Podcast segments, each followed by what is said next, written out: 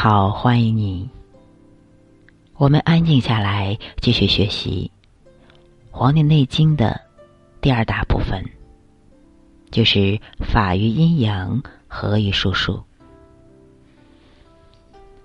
乃问于天师曰：“这里面唯独要解答的一个问题，就是天师。《黄帝内经》这本书。”是皇帝跟几个老师在学习，其中最著名的就是这个天师岐伯。我先说一下天师，全篇就在这儿出现了一次天师。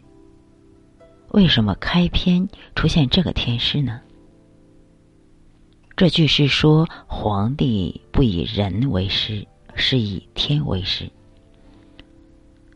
我经常说一句：人这一辈子最关键的是要跟天走，而不要跟人走。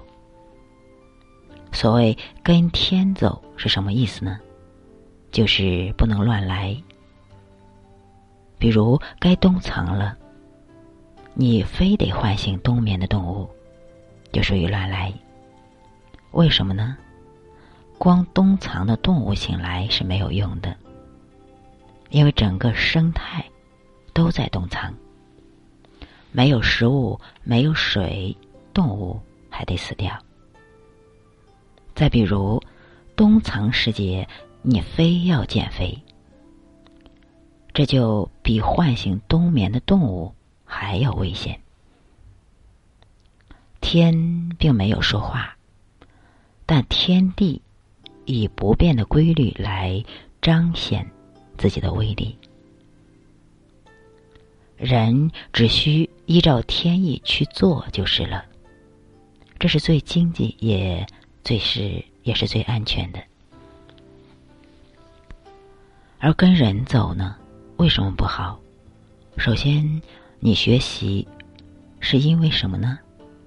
是无名。人虽然有眼睛，但看到的不尽是真相。所以你要学习，学习就要去找老师。可是你别忘了这样的一个前提：你本来就是无名的，你找老师，想找到一个名师的可能性是微乎其微的。再说了，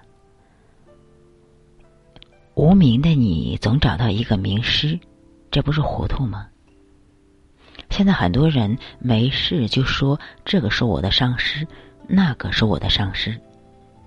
天天以奉上师为规矩，而不知所谓的上师也可能是无名中的一群。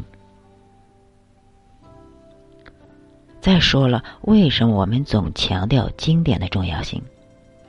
经典最起码的一点就是，经典的作者都是可以称之为圣人的。比如说释迦牟尼，比如说孔子、老子。学习孔子并不是只读《论语》，《论语》只是孔子的弟子编撰的，并不全然代表孔子。所以说，现在掀起《论语》热，本身就是对中国文化不明白的一个地方。如果认为学《论语》就是学经典了，那。就还没有摸到经典的门。学孔子的入手处应当是六经，如此才能得到传统文化的浑然天成。好，今天我们先解释一下天师啊，把天师先解释到这里。啊，今天就到这儿，下一节我们就开始正式的切入主题。